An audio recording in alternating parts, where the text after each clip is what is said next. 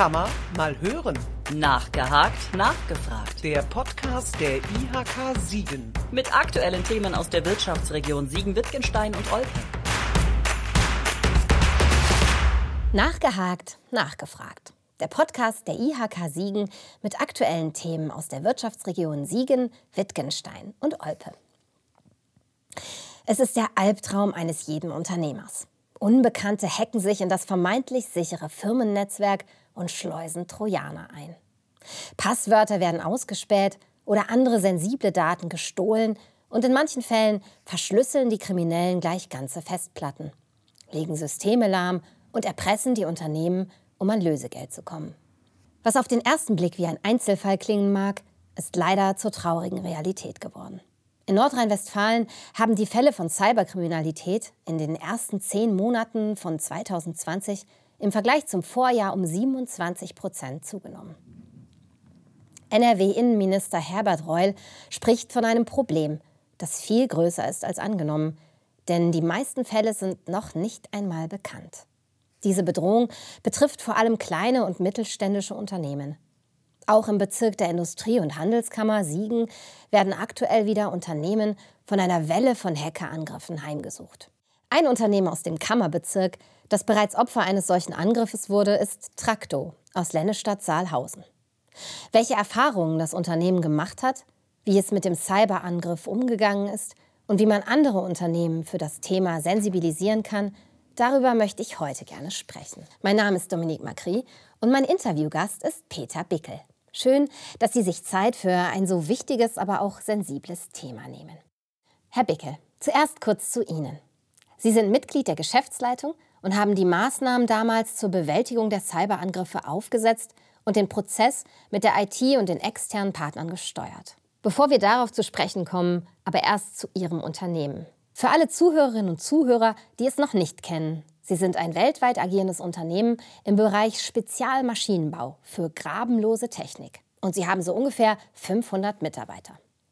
Guten Tag und ich freue mich sehr auf unser Gespräch.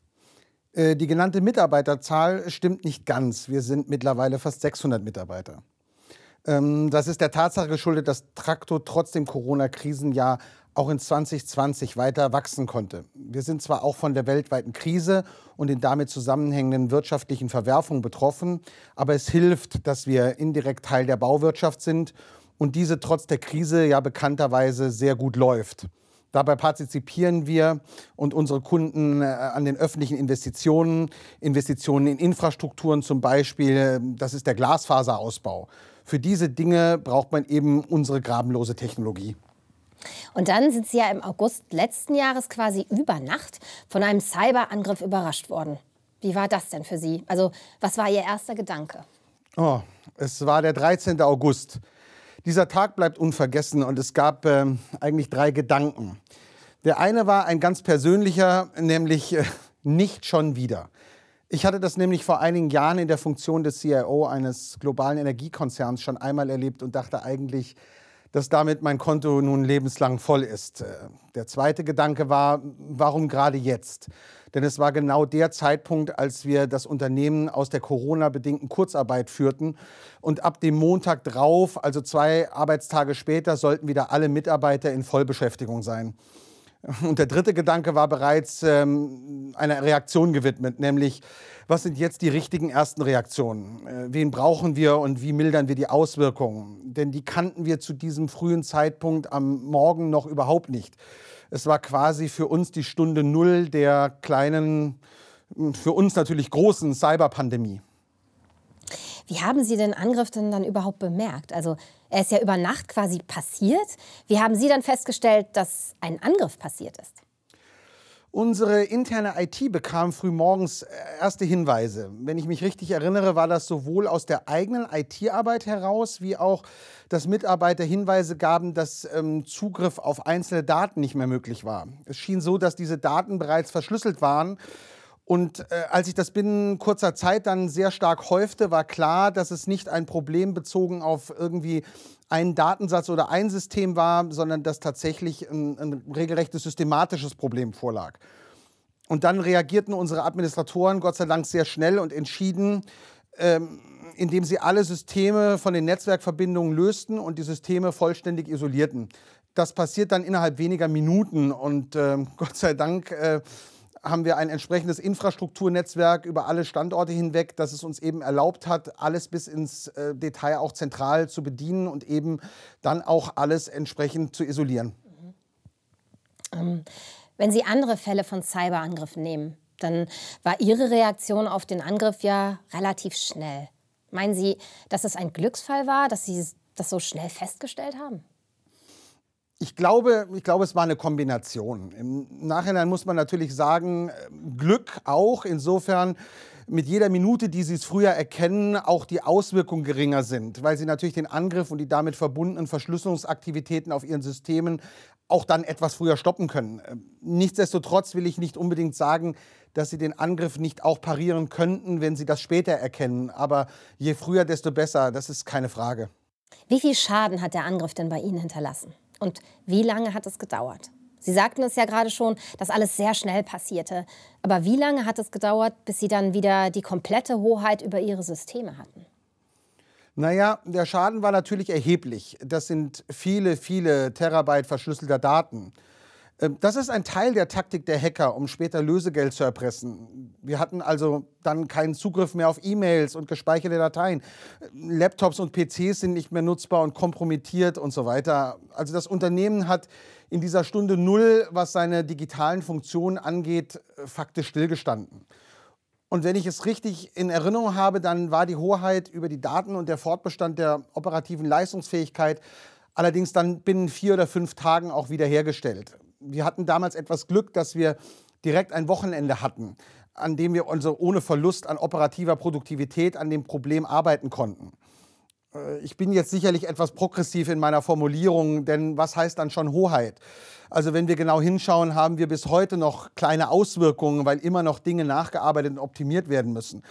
In dieser Situation heißt Hoheit erstmal aus Sicht einer Geschäftsleitung dass keine Daten mehr abfließen, dass sie die Produktion und die Produktionssteuerung zum Beispiel stabilisiert haben, dass wir sozusagen mit nahezu 100 Prozent Leistung des Unternehmens weiterarbeiten können und dass wir in der Lage sind, mit unseren Kunden und Partnern zu kommunizieren. Also digitale Kommunikation ist letzten Endes wieder möglich und nach außen merkt man eigentlich nichts. Das erfordert natürlich auch Flexibilität bei den Mitarbeitern. Sie müssen sich vorstellen, dass wir unter anderem Notfallarbeitsplätze eingerichtet hatten, an denen die Mitarbeiter dann in Schichten arbeiteten, weil wir am Anfang nur einige wenige Arbeitsplätze hatten, die nicht kompromittiert waren und die wir in eine saubere Zone äh, transferieren konnten. Also Konzentration war hier Kommunikation zum Erhalt des Tagesgeschäfts in Richtung Kunden und die gesamte Produktionssteuerung und äh, den Erhalt der Lieferketten also da gehört dann auch viel Flexibilität und Agilität dazu, aber mm, ich würde das in so einer Situation dann als Hoheit bezeichnen, wenn das Unternehmen zwar sichtbar leidet, aber zumindest weitestgehend leistungsfähig bleibt. Und das hatten wir relativ schnell wieder erreicht. Wie sind Sie denn danach, als Sie den Schaden festgestellt haben, im Unternehmen vorgegangen? Also Sie hatten ja schon erwähnt, dass Sie den Angriff sehr schnell festgestellt haben und dass Sie nach vier bis fünf Tagen wieder Hoheit über Ihr Netzwerk hatten. Aber was haben Sie im Detail gemacht? Wir nehmen den Podcast ja heute auch auf, damit andere Unternehmen lernen können. Ähm, und deswegen kann ich ein paar wichtige Aussagen dazu tätigen, die jeder Betroffene ähm, kennen und beherzigen sollte. Ähm, ganz wichtig, sobald Sie feststellen, dass so ein Cyberangriff ähm, sein könnte, sofort Systeme runter und die Finger auch weg von den Systemen. Sie müssen wissen, dass auf der Seite der Hacker äh, absolute Vollprofis sitzen. Also das sind nicht irgendwelche Schüler, wie man sich das so manchmal vorstellt, die in ihren Kellern irgendwie kleine Viren programmieren und einfach ein bisschen Spaß haben wollen und sich ein bisschen ausprobieren. Da sitzen, was die IT-Fähigkeiten angeht, die allerbesten der allerbesten, denn das ist ein Milliardenmarkt und das ist eine absolut professionelle Industrie, die da dahinter steckt. Und ich frage einfach mal so, äh, welcher Mitarbeiter einer unternehmensinternen IT gehört in diesem Sektor der Cyberkriminalität bzw. der Defense, also der Verteidigung und äh, des Kompromittierens von IT-Netzwerken und Systemen denn zu den allerbesten seiner Zunft? Ich glaube, das können sich alle Zuhörer wirklich selbst beantworten. Es soll heißen, Sie sind faktisch chancenlos, wenn sie dann auch noch selbst rumfummeln und der Schaden wird nur größer. Äh, wir haben uns daher damals sofort aufgeteilt, letzten Endes in, äh, ja, es waren zwei Teams. Verzeihen Sie mir die wilde Formulierung, es gab schlichtweg zwei War Rooms. Also es ist ein Krieg, den Sie da führen quasi. Ja, sie haben auf der anderen Seite tatsächlich einen Gegner, der seine Waffen präzise ausgerichtet hat und nur einen Gedanken äh, hat oder verfolgt. Er will Schaden anrichten und sie in die Knie zwingen. Und sie sind jetzt faktisch im Verteidigungsmodus. Also es war so, dass sich ein Team um die Sicherstellung eines Notbetriebs gekümmert hat und ein zweites ganz unabhängiges Team hat sich um die Schadensanalyse und das Verstehen des gesamten Vorfalls äh, gekümmert, weil sie müssen ja dann auch richtig therapieren. Dafür haben wir sofort äh, Cyberforensiker an Bord geholt. Mit ein paar Beziehungen bekommt man solche Leute eigentlich innerhalb von ein paar Stunden. Und diese Leute machen dann nichts anderes als ähm, dass sie Unternehmen in dieser Situation betreuen und sich vor allen Dingen annähernd auf Augenhöhe mit den Hackern bewegen. Warum sage ich jetzt so vorsichtig annähernd? Weil natürlich auch diese Cyberforensiker den Angriffen stets hinterherlaufen, weil sie kommen ja erst nach dem Angriff. Und diese Spezialisten haben wir äh, dann eingesetzt, um den Teil der Technik und den Teil der Analysen zu machen und haben auch diesen Bereich diesen ähm, Spezialisten komplett überlassen. Und das erste Team? Äh, das erste Team hat sich um äh, den Notfallplan gekümmert und sich darauf konzentriert. Und es hat festgelegt, welche Funktionen wir tatsächlich lebensnotwendig brauchen, damit das Unternehmen funktioniert und ähm, welche dieser Funktionen wir dann auch vielleicht über alternative Prozesse intern abbilden konnten. Also es ging, es ging darum, wie wir einen Notbetrieb äh, bereitstellen. Das waren die wichtigsten Dinge in den ersten Stunden, die wir tatsächlich getan haben. Hm. Ja, auf die Forensiker würde ich gleich gerne noch mal eingehen wollen. Sie haben sich ja Unterstützung von außen geholt. Wie sah diese Unterstützung genau aus und warum sind Sie diesen Weg gegangen? Das ist relativ einfach zu beantworten. Äh, ich sag mal, das ist wie das Hinzuziehen eines Arztes, wenn Sie glauben, krank zu sein.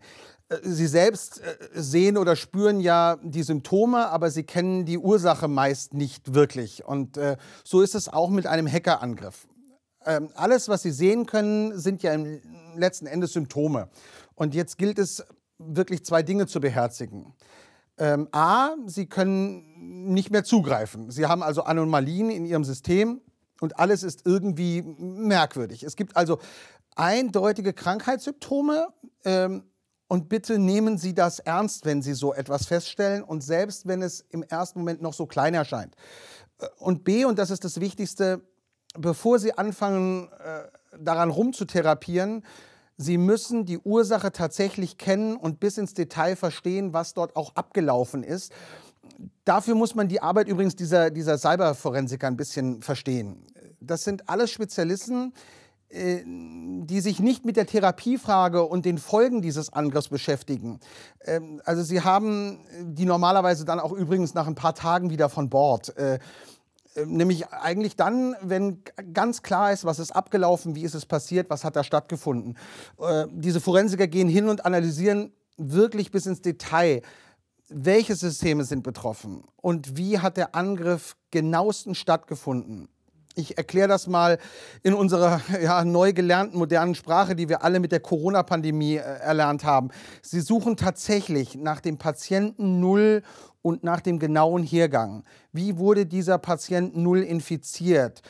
Wer waren sozusagen die Kontaktpersonen, also bei Cyberkriminalität, äh, wer sind die Kontaktsysteme und so weiter. Sie brauchen diese Informationen einfach unbedingt, damit Sie im weiteren Verfahren ist ja so ein bisschen wie medizinische Therapie, nicht unbedacht weiter gesundes Material zerstören und vor allem, damit sie eben auch wirklich vollständig therapieren. Es wäre nicht das erste Mal, dass ein Netzwerk gefühlt geheilt ist äh, nach so einem Angriff und beim Neuanlauf dann der Systeme der Wahnsinn trotzdem von vorne beginnt.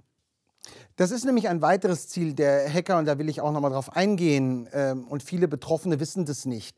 Die Hacker wollen laufend im Spiel bleiben. Ähm, es gibt neben dem Hauptangriff, den sie sehen oder den sie glauben wahrgenommen zu haben, viele kleine Nebenangriffe. Dazu gehört es, dass sogenannte Backdoors in die Systeme eingebaut werden, damit auch nach einem Wiederanlauf eines scheinbar gereinigten Netzwerkes jederzeit weitere versteckte Zugänge bestehen. Und diese Zugänge sind so perfide versteckt, dass selbst die Spezialisten aus der Cyberforensik bis hin zu den Herstellern wie Microsoft und Co sie nicht sicher aufspüren können. Also die sind tatsächlich noch in den Datenbanken drinne, diese Backdoors und Zugänge und sind so gut versteckt, dass sie eben äh, ja nicht identifizierbar sind. Und damit komme ich dann zu einer der wichtigsten Grundsatzentscheidungen, die sich nach einem intensiven und gelungenen Cyberangriff ableiten lassen. Sie können im Prinzip nach so einem Angriff alle Ihre Systeme wegwerfen, weil Sie nicht mehr sicher sein können, ob Sie nicht doch irgendein einzelnes Backdoor übersehen haben oder ob es übersehen wurde. Ähm, damit ist die wichtigste Erkenntnis und Grundlage des Wiederanlaufs, Daten können Sie reinigen und aus hoffentlich vorhandenen Backups, die nicht infiziert sind, zurückholen. Die darunterliegenden Systeme sind äh, ja, weitestgehend unbrauchbar und für einen Wiederanlauf nicht zu gebrauchen. Also Sie haben einmal Tabula Rasa gemacht quasi. Ja, wir haben wirklich Tabula Rasa gemacht. Das heißt, wir haben einen großen Teil der Infrastrukturen äh, neu aufgesetzt und uns darauf konzentriert, saubere und konsistente Daten in diese neue Umgebung zu laden. Das ist äh, ja schmerzhaft und dabei gehen auch abhängig von, äh, von der Backup-Strategie, die Sie verfolgt haben, an der einen oder anderen Stelle ein paar Daten verloren und müssen dann eben nachgearbeitet werden. Aber es ist einfach die sichere Variante, um schnell und vor allen Dingen äh, ja, zuverlässig wieder zu einer sicheren Arbeitsumgebung für Ihr Unternehmen zu kommen. Ähm, in der Zwischenzeit haben wir zum Teil im Notbetrieb und auf den alten und möglicherweise verseuchten Systemen gearbeitet. Denn Sie können ja eins machen, nämlich Sie können ähm, nicht innerhalb kurzer Zeit die gesamten Systemarchitekturen wiederherstellen. Aber sie können ähm, in strengstens gesicherten Notbetriebsumgebungen, äh, wo also keine Daten rein und raus können, außer dass ihre Mitarbeiter damit arbeiten, ähm, eben Mitarbeiter arbeiten lassen. Und das kann man dann auch verantworten. Wie gesagt, es darf einfach wirklich nichts rein und raus, sondern sie benutzen es dann nur, um Auskunft zu kriegen, um Transaktionen nachzuverfolgen, aber eben nicht, um Datenaustausch äh, zu machen. Sie sagten, mit ein paar Connections würde man sehr schnell an Cyberforensiker kommen. Wo kriegt man die denn her? Gut, äh, da kam uns jetzt natürlich zugute, dass ich, wie gesagt, äh, ja mal äh, einen Konzernjob als CRO hatte und ähm, sehr, sehr gute Kontakte zu den entsprechenden Dienstleistern und Spezialunternehmen äh, hatte. An die habe ich mich dann natürlich sofort erinnert und in mein Adressbuch geschaut. Ähm, aber es gibt da wirklich einschlägige Unternehmen, die im Bereich Cybersecurity unterwegs sind und da kann man auch entsprechend darauf zugreifen. Wenn Sie das berühmte Google bemühen, gibt es auch entsprechende Hits und Erfahrungsberichte, wo Sie dann auch sehen können, ob die Unternehmen einen guten Leumund haben. Diese Spezialisten sind mittlerweile äh, ja, ganz gut zu finden, weil sie glauben es ja nicht, wie viele Unternehmen betroffen sind. Und äh, also letzten Endes ist es auch eine Industrie, die sich mit dem Bekämpfen dieser Angriffe beschäftigt. Das ist äh, ja eben auch keine kleine, geheime, verschworene Gemeinschaft mehr. Ich sag mal, wenn Sie irgendeinen guten IT-Dienstleister kennen oder sogar einen im Haus haben, dann können Sie diese Partner äh, fragen und die helfen Ihnen bei der Suche nach den richtigen Spezialisten ganz sicher. Praktisch gesprochen rufen Sie äh, dort Ihren Account Manager an oder rufen Sie dort den Vertriebsmitarbeiter an, schildern Sie Ihr Thema und Ihren Verdacht. Äh, die haben dann ganz oft in Ihrem Netzwerk passende Kontakte und stellen die dann auch her. Und äh, ja, so können sie auch an äh, gute Cyberforensiker rankommen. Das klingt irgendwie immer noch ein bisschen weit weg. Es betrifft mich nicht, aber es ist ja doch ein großes Thema für viele Unternehmen. Jetzt, äh, wo Sie es gerade noch mal aussprechen, dass das gar nicht so ungewöhnlich ist, ähm, fällt natürlich auf, dass ähm, ja, die meisten Unternehmen gar nicht äh, gerne darüber sprechen. Viele Unternehmen halten das sehr, sehr, sehr geheim. Manche lassen sich sogar auf Deals mit den Hackern ein. Ich kann da nur eins empfehlen und äh, ja, dafür werben, ein ähnliches Vorgehen zu wählen, wie wir das äh, gemacht haben. Dieses Vorgehen hat sich ja auch aus meiner Erfahrung heraus betrachtet bewährt, denn ich durfte jetzt das zweite Mal bereits darauf reagieren. Ähm, was zugenommen hat, ähm, ist die Geschwindigkeit und die Präzision der Hacker. Ähm, die restlichen Grundregeln haben sich eigentlich nicht verändert. Ähm, aber eben auch die Forensiker und Spezialisten sind ja besser geworden und die Erfahrung mit dem Wiederanlauf eben auch. Das war ein Vorteil, dass ich diese Erfahrung jetzt mit ähm, zu Traktor genommen habe. Ähm, und es macht einfach keinen Sinn, ja, vor diesem Problem die Augen zuzumachen. Jedes Unternehmen ist äh, letzten Endes äh, betroffen und äh, jedes Unternehmen ist faktisch ein potenzielles Ziel. Und wenn man den Spezialisten glauben darf, wird auch jedes Unternehmen ständig attackiert. Ähm, die meisten Versuche merken sie eben gar nicht. Ähm, aber es ist faktisch eine extrem professionelle Industrie, die dahinter steht und über diese Form der Industriesabotage versucht, die Industrie zu schädigen, um dann auch in den meisten Fällen eben Lösegeld zu erpressen. Und das können Sie sich äh, ja, so vorstellen wie die Werbeindustrie auch. Die tut eben auch alles, um an ihre Anschrift zu kommen und ihnen passgenaue Werbung zuzustellen. Und äh, denen ist der Kanal ja auch egal. Und die Hacker machen das letzten Endes mit dem gleichen Langmut. Sie wollen auch die Adressen sozusagen ihrer Zugänge bzw. ihrer Löcher bekommen, um auch einen Kanal zu ihnen aufzubauen.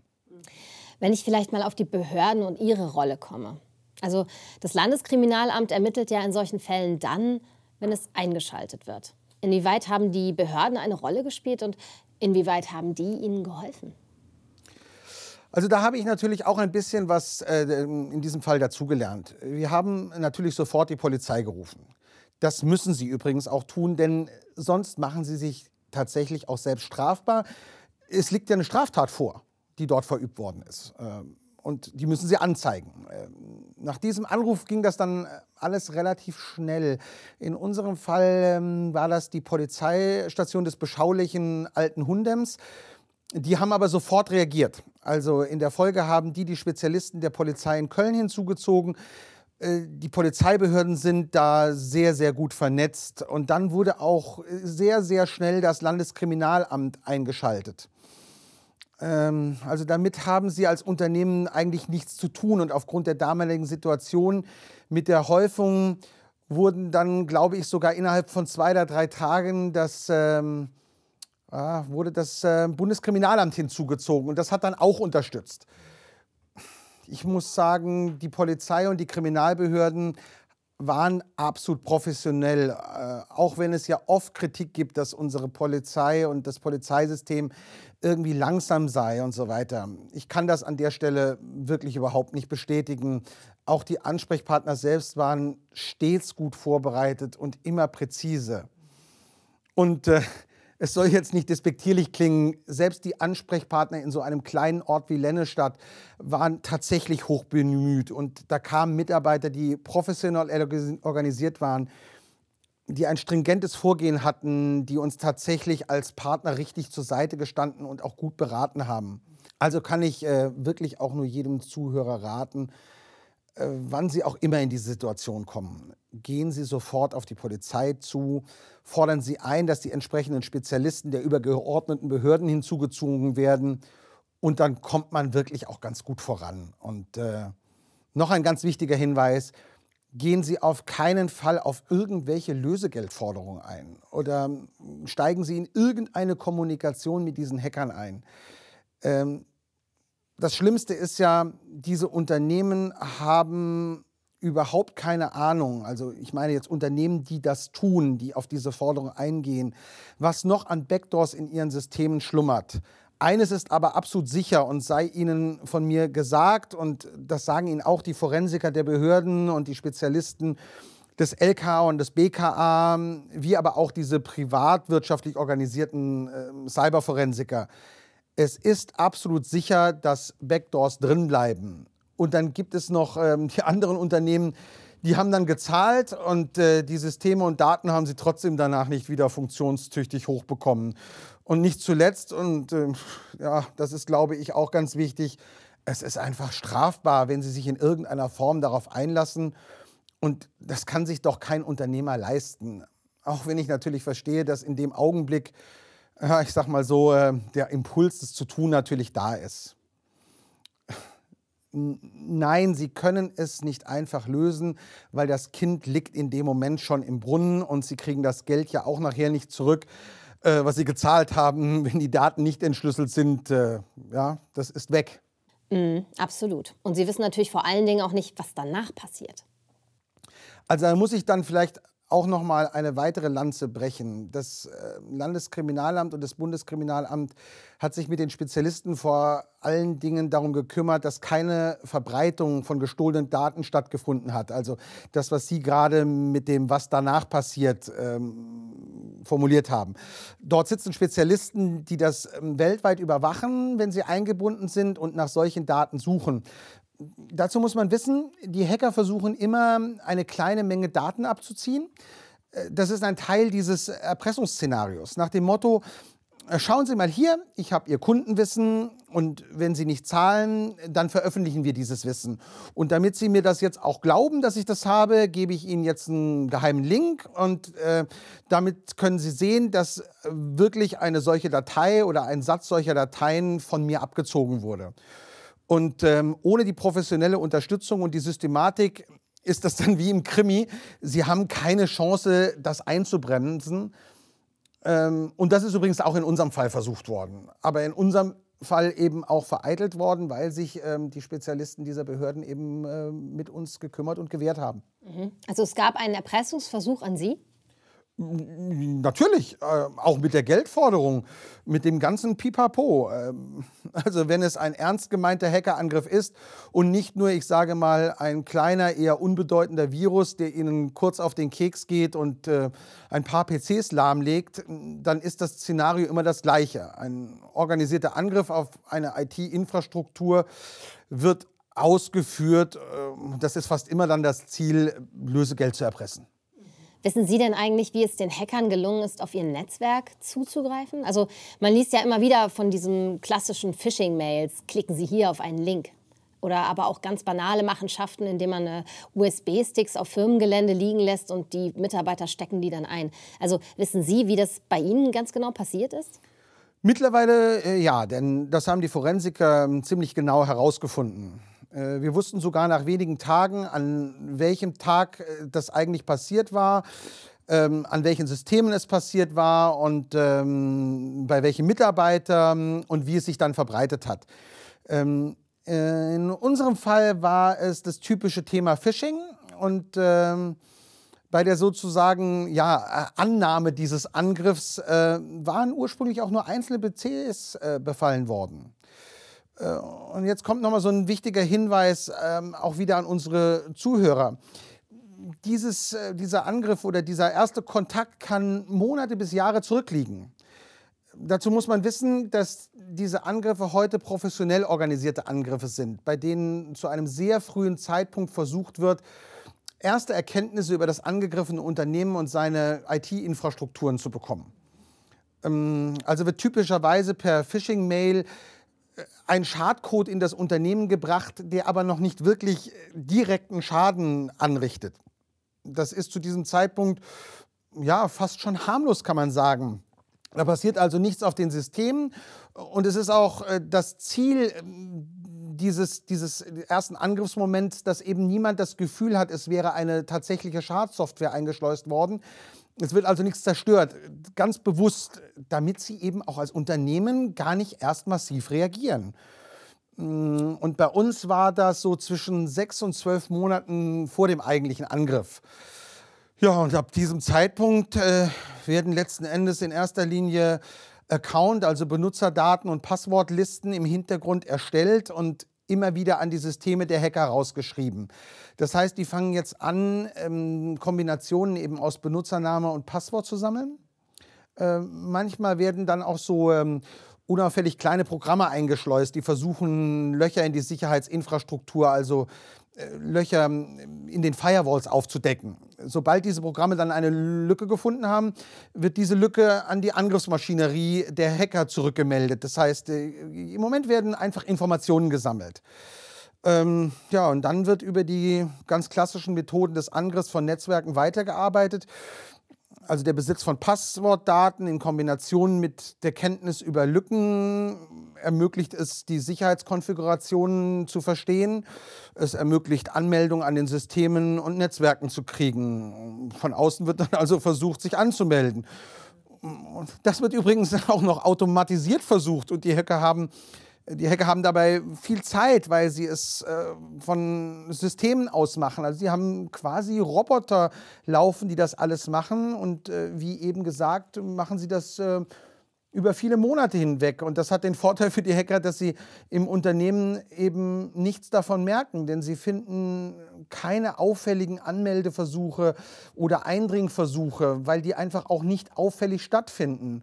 Also sie sind durch nichts beunruhigt. Alles läuft maschinell ab und genau in der Dosis, dass äh, der angegriffene oder das angegriffene Unternehmen auch nicht nervös wird. Ähm, keine Firewall meldet irgendetwas Bedenkliches, beziehungsweise die Meldungen, die da sind, sind ähm, ja, so selten, dass sie kein Muster erkennen und deswegen eben auch überhaupt nichts Böses vermuten.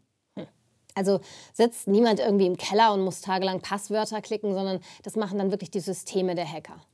Ja, das ist eine richtige Angriffsfabrik. Die Angreifer gehen wirklich hin und versuchen, nachdem sie so diese, diese Daten und, und die Zugriffsmöglichkeiten herausgefunden haben, äh, als nächstes eben herauszufinden, wie sie mit dieser Kombination aus den Daten die Sicherheitslücken nutzen und an irgendeiner Stelle ein echtes Login hinbekommen. Und äh, dieses Login versuchen sie dann eben noch ähm, möglichst auf der Ebene eines Administrator- oder sogenannten Root-Accounts zu bekommen, also mit sehr, sehr hohen Systemberechtigungen. Also kurz gesprochen, ähm, Passwort erspähen, an irgendeiner Stelle zusätzlich eine Lücke finden, das ist äh, ja, das Grundnahrungsmittel der Hacker. Und es kann sogar sein, dass zu Beginn des Angriffsversuches diese Kombination der Lücken und Passwortinformationen und so weiter gar nicht da ist, sondern dass das erst eben über die ganzen Monate hinweg zufällig entsteht, weil irgendwelche der vielen Einstellungen an den Systemen oder den Firewalls hinzukommen und erst dann irgendwann in dieser Zwischenzeit ähm, entsteht die Möglichkeit, dass ähm, damit eben der eigentliche Angriff stattfinden kann. Und ja, wir sprechen dann schon mal ganz gerne, wenn wir, wenn wir das be äh, beurteilen oder, oder formulieren, dann ist der Durchstich da. Mhm. Und was passiert dann? Wie muss ich mir die Folgen eines solchen Durchstichs vorstellen? Na, das geht dann richtig schnell, also ganz, ganz schnell. Dann passiert Folgendes. Ähm, jetzt kommt nach diesem Ausspähen, das ja eher ja, breit passiert und das sie auf viele Unternehmen in gleicher Weise anwenden können, jetzt kommt ein tatsächlich individueller Angriff. Also die Waffen werden jetzt präzise auf das Ziel und seine individuellen Schwachpunkte ausgerüstet. Vorher wurden ja, sozusagen Streubomben geworfen, um, um zu gucken, ob in irgendeinem Unternehmen irgendwas hochgeht. Da ist die ganze Zeit also kein Schaden angerichtet worden. Ja, aber jetzt werden halt die Waffen ausgerichtet und der eigentliche Schaden entsteht. Es wird nämlich die Schadsoftware platziert und eingeschleust, die auch jetzt individuell auf ihren Fall äh, ausgerichtet ist, also auf das anzugreifende Unternehmen. Und dann haben sie hm, letzten Endes den äh, schlimmsten Tag der IT. Aber wenn Sie sagen, das kann Jahre vorher passieren, wie kann man sich denn dann überhaupt davor schützen? Ich greife jetzt einfach schon mal vor. Sie können sich an der Stelle über zwei Maßnahmenkomplexe schützen. Erstens können Sie sich darüber schützen, dass Sie eine möglichst gute und zeitgemäße Antiviren- und Sicherheitsarchitektur haben. Also möglichst mehrstufig von unterschiedlichen Herstellern.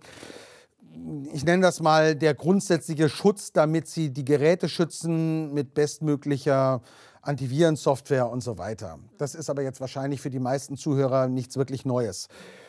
Das Zweite ist, ähm, dass Sie in Ihrem Netzwerk Systeme haben bzw. installieren, die eben solche Anomalien erkennen.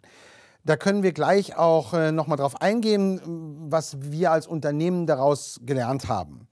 Ähm, ein Teil des Verteidigungsgeheimnisses liegt nämlich darin, diese Anomalien zu erkennen, wie sie zum Beispiel entstehen, wenn immer mal wieder bestimmte Passworte bzw. Passwort- und Benutzerdaten für Logins probiert werden, die dann eben fehlschlagen, weil man ja noch auf der Suche nach der richtigen Kombination ist. Ähm, und dann geht es eben dabei um diese Anomalien, die unterhalb der Wahrnehmung, also unterhalb dieser menschlichen Wahrnehmungsschwelle sind, die aber in der Kombination aller Informationen, also zum Beispiel, weil Daten aus mehreren Unternehmen, ähm, die Anomalien haben, herangezogen werden und sich aus, aus dieser Kombination plötzlich ein größeres Muster äh, ergibt und sichtbar wird.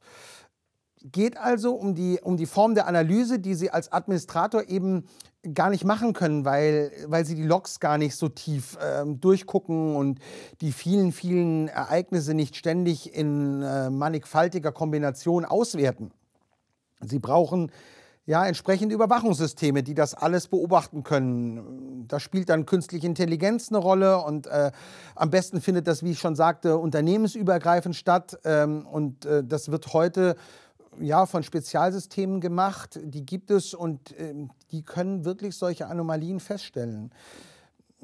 Also sie gehen da mit der Frage nach, ob irgendwo etwas Auffälliges passiert, was sie nicht sehen, weil es zum Beispiel, um mal praktisch zu werden, ähm, immer wieder, ja, Freitagnachmittags um 16 Uhr irgendein bestimmtes Ereignis gibt, das ihnen eben gar nicht so speziell vorkommt, aber wenn es immer wieder zur selben Uhrzeit passiert oder immer wieder ähnlich ist, schon den Verdacht zulässt, ähm, dass dort vielleicht ein Angriff stattfindet. Und äh, die besten Systeme und Dienstleister nutzen diese Daten dann in Kombination mit den Daten aus anderen Unternehmen und kombinieren sie damit ähm, die Erkennungswahrscheinlichkeit steigt. Ähm, ja, und über diese Systeme und solche Taktiken können Sie äh, eben versuchen, dafür zu sorgen, dass es diese Durchstiche nicht gibt und dass diese Durchstiche gar nicht erst passieren. Kommen wir einmal noch zurück zu Traktor.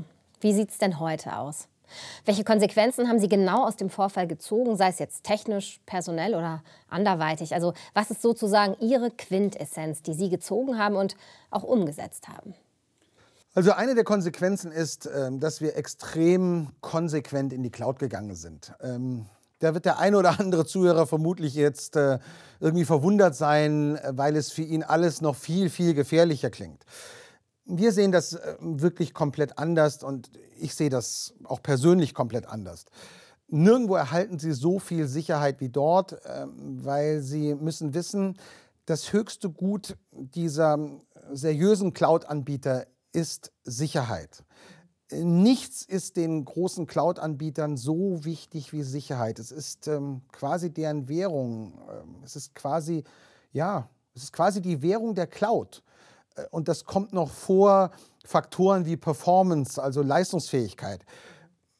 Stellen Sie sich mal so als Vergleich vor, wie das ja mit zum Beispiel einer Volksbank ist. Warum bringen Leute gerne ihr Geld dorthin? Weil sie dem Unternehmen vertrauen, weil sie seiner Sicherheit und seiner Integrität vertrauen. Und so ist es mit den Cloud-Anbietern eben, eben auch. Und um mal eine Zahl zu nennen, also allein das Unternehmen Microsoft gibt jedes Jahr einen zweistelligen Milliardenbetrag nur dafür aus, die Cybersicherheit, also damit meine ich nur den Sicherheitsteil seiner Cloud-Infrastrukturen so zu optimieren und zu überwachen, dass sie hocheffektiv und effizient Angriffe abwehren können. Und ich sage Ihnen ganz ehrlich, bevor ich mit äh, einem kleinen Glas irgendwie meine Lippen benetze, nehme ich lieber große Schlucke aus dem großen Trog der Sicherheit, den ich eben an der Stelle mit anderen teile. Das ist eine der ganz wichtigen Konsequenzen und Learnings, die wir haben, die ich habe. Und äh, eine zweite wichtige Konsequenz ist, dass wir unsere gesamte Netzwerkinfrastruktur, insbesondere die Verbindung in Richtung Internet, komplett anders aufgestellt haben. Die Daten laufen jetzt über einen viel stärker gesicherten Zugang mit einem richtigen aktiven Sicherheitsmanagement bei einem externen Netzwerk- und Security-Provider so ähnlich wie ich das eben erläutert habe. Äh, die erkennen schon zu frühen Zeitpunkten diese Anomalien, von denen ich äh, vorhin sprach, und reagieren darauf proaktiv. Und das können sie ja, mit einer eigenen Unternehmens-IT-Abteilung so gar nicht sicherstellen. Also so viele Leute mit den Qualifikationen, die sie dann auch noch laufend aktualisieren müssen, können sie gar nicht beschäftigen. Ähm, Im Bereich der IT-Sicherheit haben wir heute eine so hohe Innovationsgeschwindigkeit, dass die Angriffsqualität auch so schnell zunimmt, dass sie eben auch die Reaktionen der Anbieter von Hardware und Software berücksichtigen müssen, weil die versuchen ja mit der gleichen Geschwindigkeit Schritt zu halten. Da genügt es dann nicht mehr einen IT-Mitarbeiter zu haben, der sich um Sicherheit kümmert und Systeme aktualisiert und mal die eine oder andere Einstellung optimiert oder mal hier und da eine Schulung besucht. Für die Verteidigung brauchen sie eine ganze Armee und äh, jede Waffengattung in der Armee braucht äh, den Spezialisten zur richtigen Bedienung. Und den brauchen sie dann auch noch genau zum richtigen Zeitpunkt. Äh, sie können also nur auf Augenhöhe mit den Gegnern auf Seiten der Hacker sein, wenn sie tatsächlich für jeden einzelnen Aspekt in der Sicherheitskette den richtigen Spezialisten haben. Und das ist schlichtweg unbezahlbar und funktioniert nur, wenn sie, ja, wenn sie Partner und Unternehmensallianzen bilden, beziehungsweise Partner und Unternehmensallianzen, beziehungsweise deren Ressourcen einfach sharen. Ähm, übrigens haben wir das auch bei den Cyberforensikern gelernt. Die meisten von denen sind, was ihre Fähigkeiten angeht, sehr, sehr schmal und tief aufgestellt.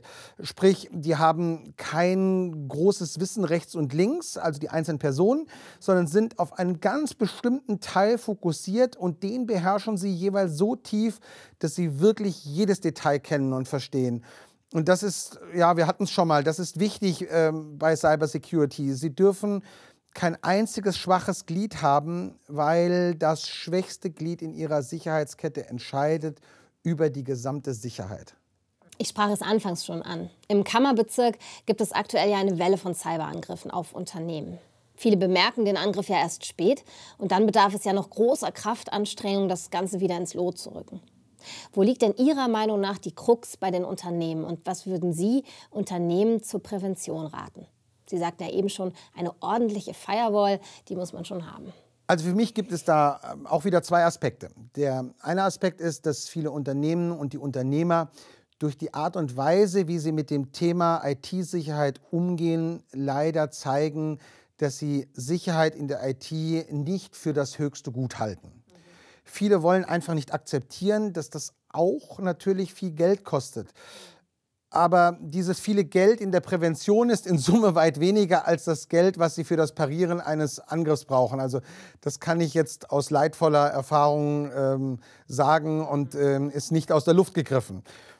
Es ist also wichtig, dass der Unternehmer die Ausgaben für IT-Sicherheit, für die IT-Security sozusagen als ja, notwendige Versicherungsprämie ansieht wenn ich das mal so vergleichen darf. Und wenn Sie sich die Bedeutung der IT für die Verwaltungs- und Wertschöpfungsprozesse in vielen modernen Unternehmen ansehen, dann kann man diese Versicherungsprämie doch einfach nicht hoch genug ansetzen.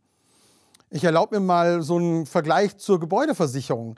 Da wird doch wenig gezögert. Ähm, Versicherungen werden abgeschlossen gegen Elementarschäden, Einbruch, Betriebsausfall und so weiter und so fort.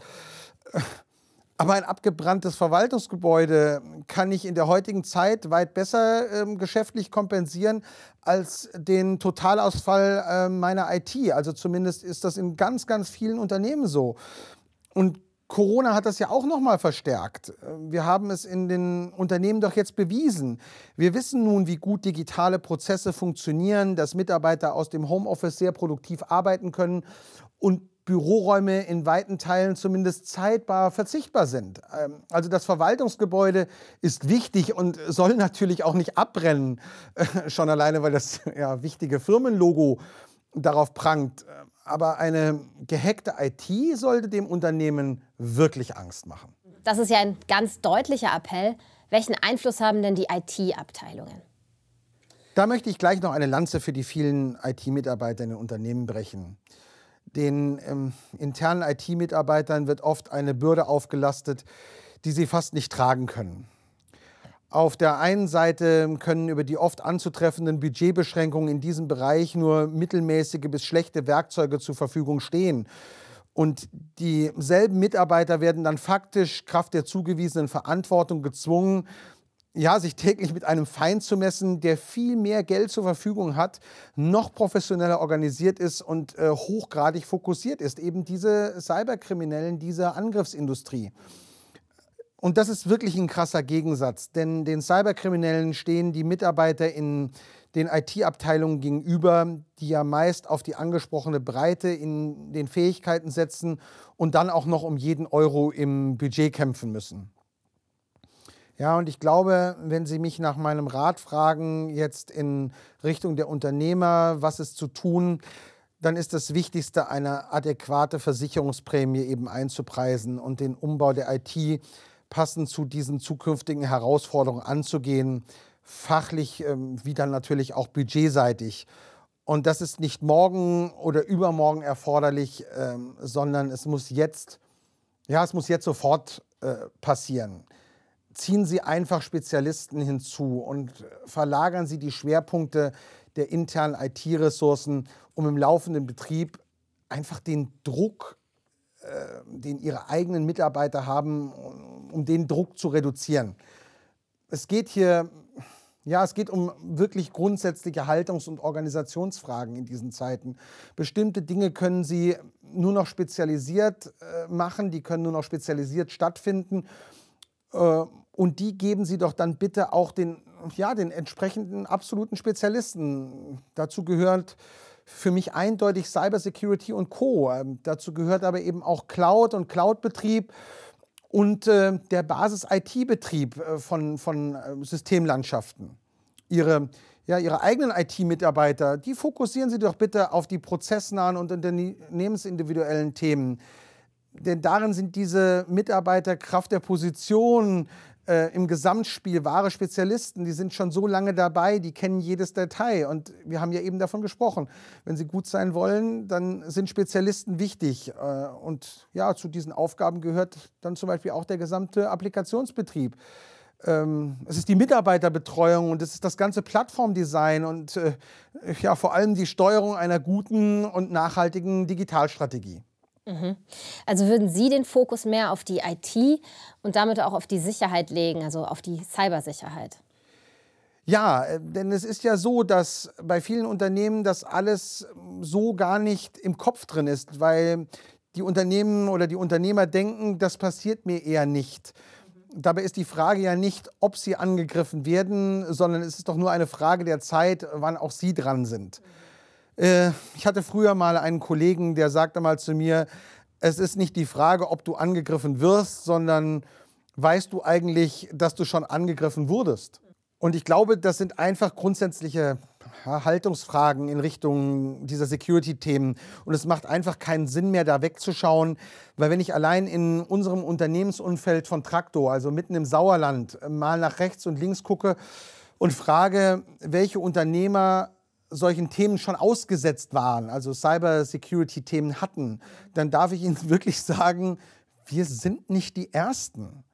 Wir sind vielleicht jetzt ähm, gerade besonders progressiv darin, mit Ihnen darüber zu sprechen und andere daran teilhaben zu lassen, also die Zuhörer, die wir gerade haben. Aber es gibt eine große Anzahl Unternehmen, die angegriffen wurden und es wird auch weiterhin große und kleine geben, die solchen Angriffen ja ausgesetzt sind und jeden Tag ja auf dieser imaginären Liste der Angriffsziele der ähm, Cyberkriminellen stehen. Mhm. Wahrscheinlich ist die Dunkelziffer ja auch sehr hoch. Jetzt ist es ja so, dass die Digitalisierung immer weiter voranschreitet. Es werden riesengroße Datenmengen online gesammelt, verarbeitet und natürlich auch online genutzt. Das heißt ja, man wird wahrscheinlich als Unternehmen noch anfälliger für Cyberangriffe werden und muss sich ja entsprechend schützen. Und was gerade sehr aktuell ist, durch die Corona-Pandemie setzen ja viele Unternehmen auch auf Homeoffice. Das ist ja auch wieder eine Sicherheitslücke, weil man ja zu Hause nicht die gleichen Standards hat wie im Unternehmen. Wie glauben Sie, sieht es denn in dem Bereich mit Hackerangriffen aus? Also wie sicher ist die aktuelle Situation und glauben Sie, dass sich diese Hackerangriffe dadurch auch noch mal häufen werden? Erstmal haben Sie äh, natürlich recht, ähm, was ähm, Ihren prinzipiellen Gedanken angeht. Das ist einer der Gründe, warum ich eben sagte, Sie müssen mit der Zeit gehen, also dieses auch zeitgemäß umbauen. Was einfach nicht funktioniert ist, dass Sie, ich sag mal, ein wunderbares neues Auto nehmen mit einer sehr hohen Leistung und dann schrauben Sie Fahrradreifen dran. Also intensives Homeoffice auf Basis einer sehr traditionellen und eher unzeitgemäßen IT-Infrastruktur zu realisieren, ist eher ja, leichtsinnig als sinnvoll. Es mag gut gehen, aber es muss nicht gut gehen. Viele Unternehmen tun das gerade jetzt, natürlich auch getrieben durch Corona und Homeoffice. Das ist wieder ja, so eine dieser Reaktionen nach dem Motto, es funktioniert ja und hoffentlich geht nichts schief, aber ja, mich betrifft es nicht, also mich erwischt es ja nicht. Und Hauptsache, es rollt alles wenigstens einigermaßen gut. Ähm, absichern kann ich das später mal und wie wir das so mit aufgeschobenen Dingen kennen, ähm, später äh, mal heißt dann oft äh, gar nicht. Ähm, also breites Homeoffice können Sie aus meiner Sicht nicht sinnvoll verantworten und auch nicht sinnvoll organisieren, wenn nicht ähm, ihre Umgebung auch passend ausgerichtet ist für Homeoffice. Genau dieses Thema ist aber auch wieder sehr politisch, weil es faktisch den eben angesprochenen umfassenden Schritt in die Cloud voraussetzt. Es ähm, ja, umfasst Investitionen und es umfasst auch den Umbau von IT-Abteilungen und deren Schwerpunkte. Weiter so ist aber umgekehrt äh, keine Option, weil weiter so ist eine garantierte Sackgasse. Ein ja, Unternehmen, das intensiv Homeoffice macht, sollte neben Microsoft Teams und Co. oder auch anderen Cloud-Software-Plattformen auch die passenden Sicherheitsinfrastrukturen für diese neue Generation digitaler Services haben und auch an der wichtigen Stelle der Security ähm, und so weiter einfach gut organisiert sein, damit eben alles passgenau ist. Viele Unternehmen tun das im Übrigen auch ähm, und ähm, tun das mit diesen neuen Cloud-Produkten, die am Markt sind. Ob das nun Office 365 ist, ob das Microsoft Azure oder ähm, Amazon AWS Web Services sind. Weite Teile der Rechenzentrumsinfrastruktur werden damit schon heute nach und nach in die Cloud verlagert. Wenn Sie das relativ homogen und strategisch abgesichert machen, ist das auch wirklich security-mäßig komplett verantwortbar. Äh, Traktor tut das äh, übrigens sehr intensiv und wir sehen, dass der Sicherheitslevel, wenn wir also so Zwischenuntersuchungen zur Sicherheit machen, gerade laufend steigt und das ähm, eben, obwohl wir auch sehr intensiv Homeoffice machen. Mhm, okay. Also sagen Sie, kann das sicher sein, wenn man es ordentlich macht? Absolut. Also ich vertraue jedem PC oder Laptop, den die IT einem Mitarbeiter gibt und der über die entsprechende Fernsteuerung der Endgeräteeinstellungen plus über die entsprechende Absicherung der Datenverbindungen und der Ablage der Daten verfügt und damit an die Traktor Cloud angebunden ist, komplett. Dadurch sind wir im Homeoffice, so denke ich, mindestens so sicher, wie wir das auch im Büro sind, vielleicht sogar an mancher Stelle etwas sicherer. Mhm. Ja, Wunderbar, das war äh, ein wirklich spannendes Gespräch, Herr Bickel, mit ganz lehrreichen Schlussfolgerungen. Ich glaube, für alle Zuhörerinnen und Zuhörer. Und ich glaube auch, dass es den vielen Unternehmen eine große Hilfe sein kann, im Bereich der Cyberangriffe in Zukunft präventiv vorzugehen. Ich danke Ihnen ganz herzlich für das Gespräch. Das Unternehmen Trakto aus Lennestadt-Saalhausen ist im vergangenen Jahr Opfer eines Hackerangriffs geworden. Zum Glück hat das Unternehmen schnell reagieren können und das Schlimmste verhindert. Vielen Dank an meinen Gesprächspartner Peter Bickel für die offenen Worte und natürlich auch für die Einblicke in ihre Abläufe und Konsequenzen im Rahmen des Cyberangriffs. Ja, vielen Dank. Es war mir ein großes Vergnügen und ich hoffe, dass viele Zuhörerinnen und Zuhörer, viele Unternehmer, aber auch Mitarbeiterinnen und Mitarbeiter diesen Podcast hören, davon profitieren. Können Sie, Herr Bickel, noch mal kurz zusammenfassen, was in Ihren Augen das Wichtigste ist? Ja, gerne. Nehmen Sie das Thema Cybersecurity, also die Sicherheit Ihrer IT-Infrastruktur ernst.